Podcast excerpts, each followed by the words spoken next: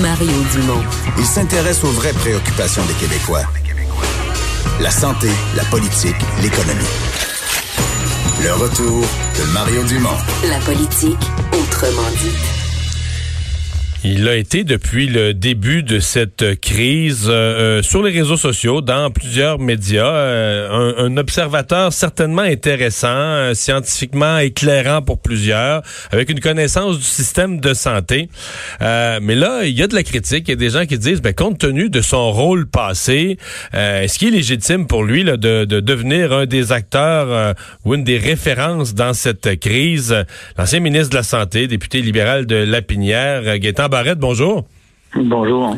Euh, on, va régler ça d'abord. Vous, vous répondez quoi? Parce que je l'ai vu sur les réseaux sociaux depuis quelques jours. Euh, euh, des gens qui, qui, vous reprochent de d'essayer d'effacer le passé. Là. Ben non, écoutez, moi, j'apporte ma contribution en termes de vulgarisation parce qu'on est dans une situation de crise et dans une situation de crise, il y a lieu pour les gens d'avoir un maximum d'informations possible. Moi, je le vois comme ça.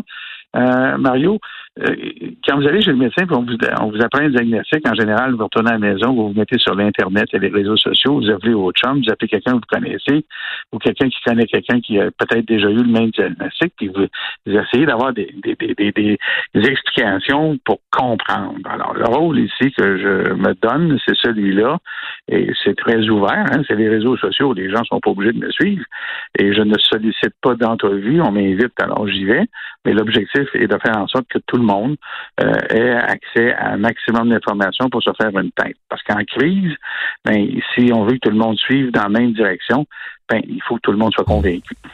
Ce matin, mon fougueux collègue euh, Benoît Dutrisac a, commenté votre participation. Je vais vous faire entendre ça, je vais vous donner l'occasion de répondre. Il va falloir réfléchir. Puis là, tu as Gaétan Barrette qui se promène dans tous les médias, puis donner son approbation, puis donner son avis, puis de Hey, il a été ministre de la Santé pendant combien d'années, lui, avec les libéraux? Et à qui on disait les CHSLD, faut s'en occuper. Est-ce que, les CHSLD, ce qui se passe aujourd'hui, il y a une responsabilité à négligence passée des, des gouvernements? Ben, écoutez, euh, moi, je peux parler pour moi. Je vais parler juste pour moi. Euh, je pense avoir porté beaucoup d'attention au CHSLD. Vous vous rappellerez euh, euh, que j'ai tenu un forum spécifiquement là-dessus. Il y a eu des investissements qui étaient importants.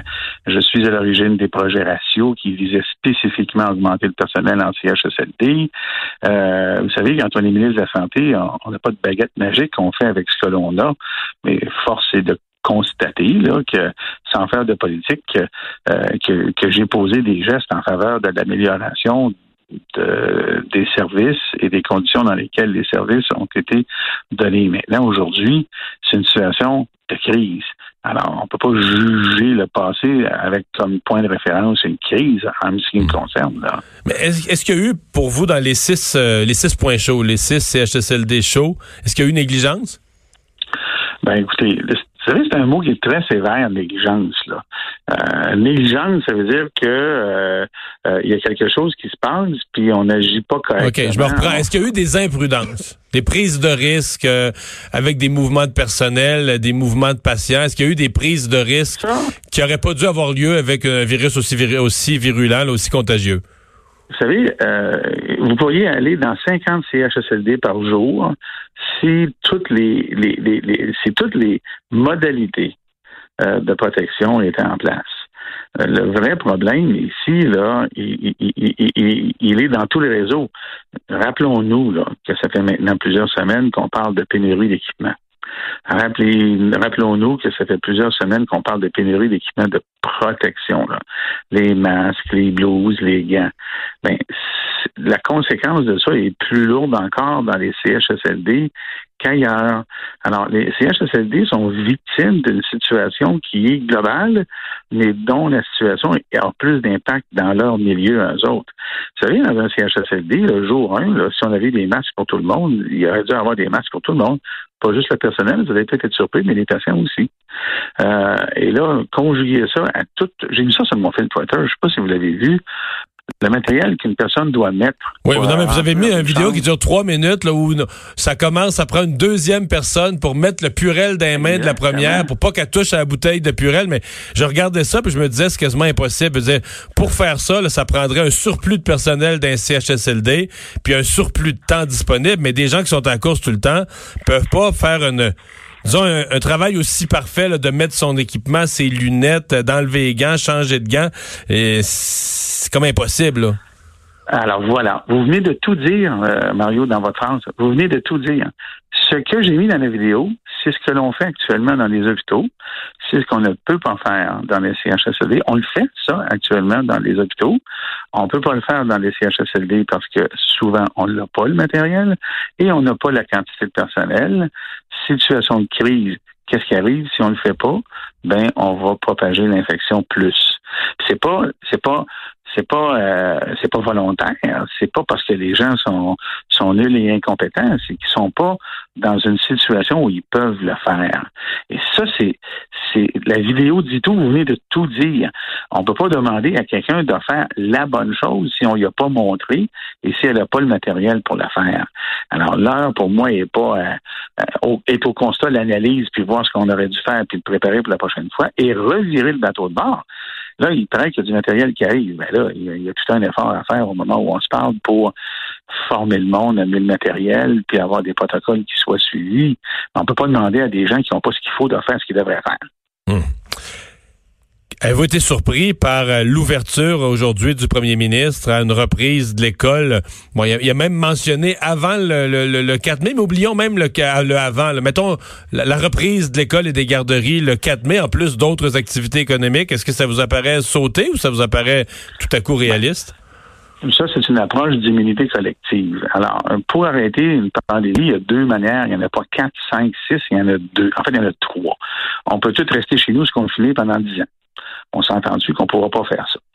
Euh, c'est une évidence. L'économie va pas L'économie va mourir, puis euh, le monde va virer fou. Ben, puis maintenant, même si l'économie va bien, là, on peut pas arrêter le système de santé. Il y a du monde là-dedans, au moment où on se parle, qui devrait être opéré puis qui sont pas opérés pour de vrai. Là. Alors, à un moment donné, c'est toujours la balance des avantages et des inconvénients. Il y a des limites à ce qu'on peut faire. On a bien fait ce que l'on a fait. Alors, ça, c'est la manière, là, on, s'isole tout le monde pendant 10 ans, on ne peut pas faire ça. Les deux autres manières euh, de battre une pandémie, c'est soit un vaccin, qui n'est pas là, ou soit une immunité collective. L'immunité collective, c'est quoi? C'est la somme des individus dans une population qui a été exposée puis qui a développé des anticorps. Alors, ces gens-là, si le virus se présente à eux, ben, that's it. Le virus. Mais ça, c'est tout un art là, de laisser le virus rentrer chez les jeunes, les plus jeunes, tranquillement, pas trop, puis qui voient pas leurs grands-parents, puis qu'il n'y a plus de contact avec les aînés, pour pas avoir une deuxième vague qui revienne sur le système de santé. Je comprends, le docteur Arruda nous parle de son robinet qu'on ouvre puis on ferme, mais me semble c'est une séance quand même euh, risquée, là, non? C'est stop and go, c'est empirique, et c'est manifestement ça qu'on nous annonce. Je l'ai tweeté, ça aussi, il y a quelques jours. Des fois, je me demande s'ils lisent pas mes tweets, là. Mais euh, c'est exactement ça à quoi j'ai fait référence.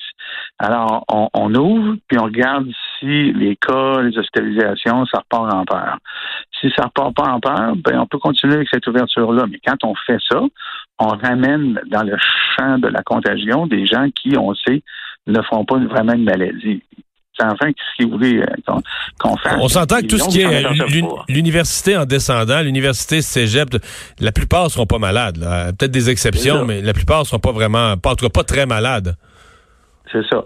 Alors, si on arrive, puis il y a un chiffre pour ça, si on arrivait à, autour de 60% de la population qui a des anticorps, puis pour avoir des anticorps, il faut l'avoir, l'avoir eu nous-mêmes, Puis si ceux qui l'ont eu eux-mêmes, c'est justement des gens qui font pas de maladie, à 60% de la population, le virus, l'épidémie est arrêtée. Arrêtée. Point final. C'est équivalent. Sauf que là, les enfants à l'école, ils reviennent à la maison, ils ont des parents. Il y en a qui ont des parents asthmatiques. Euh, il y en a un autre que grand-papa ou grand-maman reste à la maison avec la famille. Il y en a, il y en a encore. Euh, il y a des gens qui vivent comme ça dans des familles euh, ou des maisons multigénérationnelles. C'est quand même, semble qu'il y a une foule de complexité. Il y a des parents qui sont des employés du, secteur de la santé. C'est, c'est quand même un, risque, non? Absolument. Mais c'est ça qui est l'enjeu. Il n'y a, a pas de formule mathématique.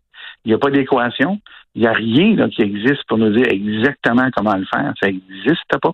La Suède, actuellement, est en train de l'essayer. La Suède essaye exactement ça. Et puis bon, Mais ils ont pas mal plus. Je regardais, ils ont, ils ont 5 à 6 fois plus de morts que la Norvège puis la Finlande additionnées, là, qui eux se sont mis en confinement plus disciplinés comme nous. Exactement. Et, c'est ça que les autres ont accepté de payer comme prix. Est-ce que c'est le bon prix à payer? Euh, on ne sait pas. Euh, c'est, la population qui le décidera. Mais là, actuellement, là, le, grand dilemme là, du retour, là, il est là. Euh, il faut balancer les affaires. Alors moi, j'ai, exprimé ça aujourd'hui. Est-ce qu'on devrait avoir une politique de confinement, test, dépistage et ainsi de suite, ciblée dans un groupe d'âge? Prenez l'exemple que vous donniez tantôt, là. Euh, les, enfants tournent à l'école, ils reviennent à la maison, a des grands-parents. Ben, on peut rencontrer des grands-parents dans une politique de distanciation claire. Grand-papa, c'est bien plate, mais je peux pas te, sauter au cou, puis on va se voir, euh, toi un bout du salon, puis moi à l'autre bout du salon. Ça, ça devient un enjeu social. Mais c'est réaliste, ça, si on, si on utilise, un moment donné, il me on va mettre la main sur le même verre, on va aller dans le même bol de toilette, on va mettre la main sur le bord de, tu sais, tu comprends, du même évier, il n'y a pas... C'est vrai, c'est un grand dilemme, c'est un grand défi, je dirais. Et, c'est de ça qu'il faut commencer à parler, là, comme on le fait, vous puis moi. Là. Moi, j'ai une mère de 92 ans. Là. Je parlais de ça avec mes frères. Et puis, on se disait ça. On est capable d'aller la voir, puis euh, arriver chez elle, par exemple, se laver les mains, là, et ainsi OK, elle n'est pas hébergée dans sa maison, là. Euh, dans son appartement. Mais euh, là, bientôt, elle va aller dans une résidence pour aînés parce qu'elle est rendue là dans sa vie là, physique. Est-ce que c'est faisable? Ben, on s'est dit oui, on peut on pourrait la protéger comme ça. On est parlé avec les autres. On est capable de faire ça. Oui, mais ça, ça veut dire que tout le monde doit être conscient de l'affaire, persuadé de l'affaire et faire l'affaire. C'est, c'est, c'est, c'est ça. Mais c'est tranquillement, j'ai l'impression que le gouvernement, il veut nous amener à ça pour pouvoir repartir l'économie et la vie normale. Ça peut pas être comme suggère M. Trudeau, qui lui, de la manière qu'il parle, c'est comme si on restait comme on est là maintenant pendant 12 mois, euh, en attendant un vaccin. Je vais vous donner une mauvaise nouvelle, euh, Mario. Un vaccin, là, c'est pas garanti qu'on va trouver un c'est plate, là, mais c'est ça. Il faut prendre ça aussi en considération comme possibilité. Mais le, fameux vaccin, moi j'ai lu, je, lis beaucoup, des experts ce qu'on les plus optimistes disent pour avoir fait tous les bons tests parce qu'on peut pas on peut pas cochonner un vaccin puis dire on fait des, des raccourcis il y a trop de dangers etc donc c'est au moins un an au moins un an. Mais là au bout d'un an on n'a pas fabriqué 8 milliards de vaccins pour la planète là, on, se met à fabriquer en priorité il faut vacciner les gens du système de santé on semble s'entendre là-dessus. Puis après ça il faudrait vacciner les aînés. Fait que là avant que la, terre entière soit vaccinée là et c'est à mon avis c'est une affaire au moins de deux ans non? Je sais pas ben oui, puis c'est pire que ça. Je vais vous en dire une pire que ça. C'est que, vous savez que quand il y a eu la stress, l'industrie a essayé de trouver un vaccin puis ils ont arrêté parce qu'ils trouvaient qu'il n'y avait pas de marché, le SRAS ne revenait pas. Quand il y a eu le MERS, les gens connaissent peu ça, c'est un cousin du SRAS qui est arrivé il y a 3, 4, 5 ans. L'industrie a voulu développer un vaccin, ils ont arrêté d'investir parce que euh, la, propagation ne se faisait pas, il n'y a pas de marché. Euh, l'enjeu économique là existe aussi, croyez-le ou non. L'industrie ne fait pas un vaccin pour le plaisir de l'humanité. Là. Il faut un vaccin parce qu'il y a un marché. Là, je pense qu'il va en avoir un parce que c'est assez fait au monde. c'est ça. Alors là, maintenant, il va-tu arriver vite? il va-tu arriver tout court, puis il va-tu arriver assez vite? Là, je vous rejoins. Mais vous dire qu'il est possible que scientifiquement, malgré les meilleurs cerveaux de tous les pays au travail, ce coronavirus, c'est la première fois que j'entends qu'il puisse n'y a pas y avoir un vaccin euh, efficace. Ben, regardez l'Ebola, là, là, je veux pas qu'on fasse peur au monde, là. On trouve normalement un vaccin. Les, vaccins ne sont pas tous efficaces. L'Ebola, là, ça a pris à peu près trois ans d'avoir un vaccin qui soit approuvé et ainsi de suite. Puis il n'y a pas une a pas une efficacité à 100% euh, Il y a des vaccins qu'on a, nous, pour lesquels, des fois, on a à avoir un rappel. Les, les, les, les, les, vaccins, là, c'est pas euh, quand ça marche, comme la rougeole. Ça, là. C'est béton, c'est béton, là béton immunisé à vie, merci, bonsoir, c'est terminé. C'est pour ça qu'il faut le faire. C'est une maladie hyper contagieuse, à peu près, là, grosso modo, huit fois plus contagieuse que euh, la COVID actuellement. Alors ça, il nous faut ça parce que ça tue du monde. Maintenant, il y a des vaccins qui ont une immunité temporaire, qui dure quelques années, puis il faut avoir un rappel et, ainsi de suite. Alors, le vaccin, ce n'est pas automatique. Mais c'est une chose qu'il faut, c'est ça qu'on veut, puis on le souhaite, puis on voudrait l'avoir demain matin. Mais là, on est dans, dans, dans, la boule de cristal. Là. Euh, on peut appeler une ligne ouverte 1 800 astrologie, puis euh, on va avoir autant de bonnes réponses que ce qu'on peut dire aujourd'hui. D'où la nécessité de reprendre une vie disciplinée, respect des normes dans l'état actuel des choses. On peut pas, on peut pas juste s'asseoir euh, sur une chaise longue pour attendre un vaccin, là. Exactement, parce que s'il arrive pas, puis qu'on s'est pas occupé de l'immunité de groupe collective, ben là, on part à zéro. On redevient vulnérable à une pandémie. Alors, l'immunité de, collective, il faut la développer. C'est une bonne chose. Il euh, faut espérer que le virus change pas trop parce que là, l'immunité a moins d'utilité.